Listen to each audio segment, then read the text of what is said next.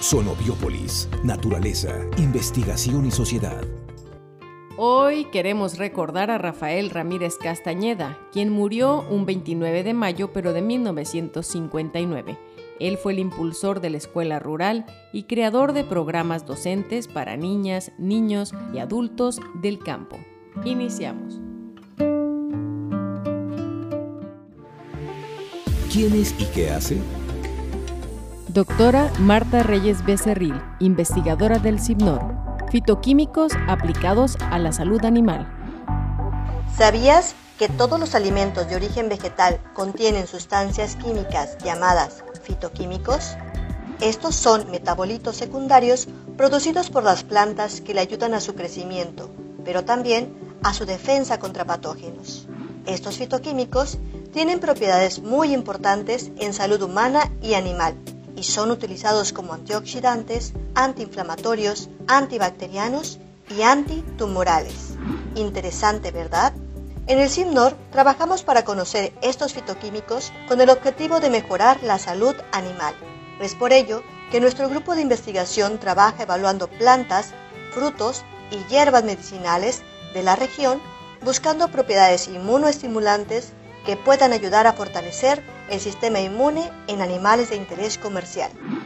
Hasta el día de hoy hemos encontrado propiedades inmunoestimulantes, antiinflamatorias y antimicrobianas en moringa, epazote, lombo rojo, damiana, orégano y actualmente una de nuestras estudiantes se encuentra investigando el efecto inmunoestimulante de la infusión de raíz de choya en leucocitos de ratón. Conocer estas propiedades en plantas y frutos de la región nos ayudará a proponer su uso en salud animal, como un aditivo que ayude a fortalecer el sistema inmune en épocas de estrés o de sequía. Una alternativa a la mano de nuestros productores, barata y amigable con el medio ambiente.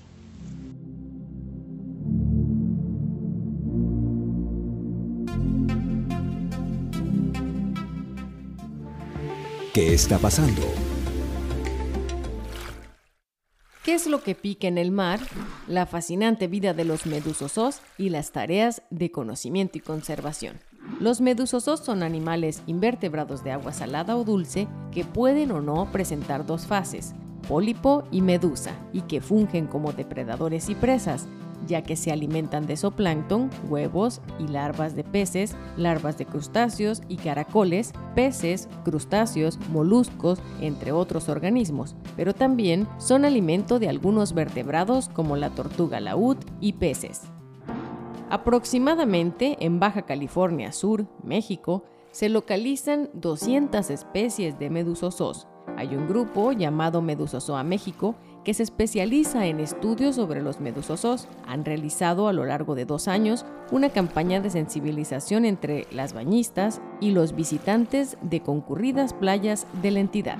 Se preguntarán la razón por la cual es importante este esfuerzo. Se origina en que la idiosincrasia popular ha sido motivo verdaderamente anclado a creencias y viejas prácticas que en el caso de un grupo de animales tan singular como los medusosos, medusas, pólipos y sifonóforos, ha devenido en una falta de apreciación y un manejo inapropiado en caso de picadura, con prácticas poco deseables para la salud humana.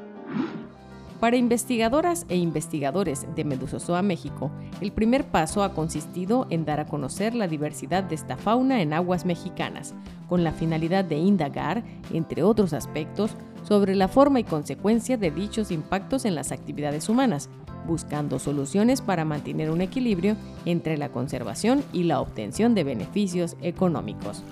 Si te interesa el tema de la conservación, te invitamos a que visites el enlace medusozoamexico.com.mx. Es un sitio web de divulgación científica que está en español, donde puedes conocer y aprender los aspectos básicos y puntuales de este hermoso y al mismo tiempo misterioso grupo de animales acuáticos. Por María Mendoza Becerril, con Acid Sibnor. Fuente, blog México es Ciencia.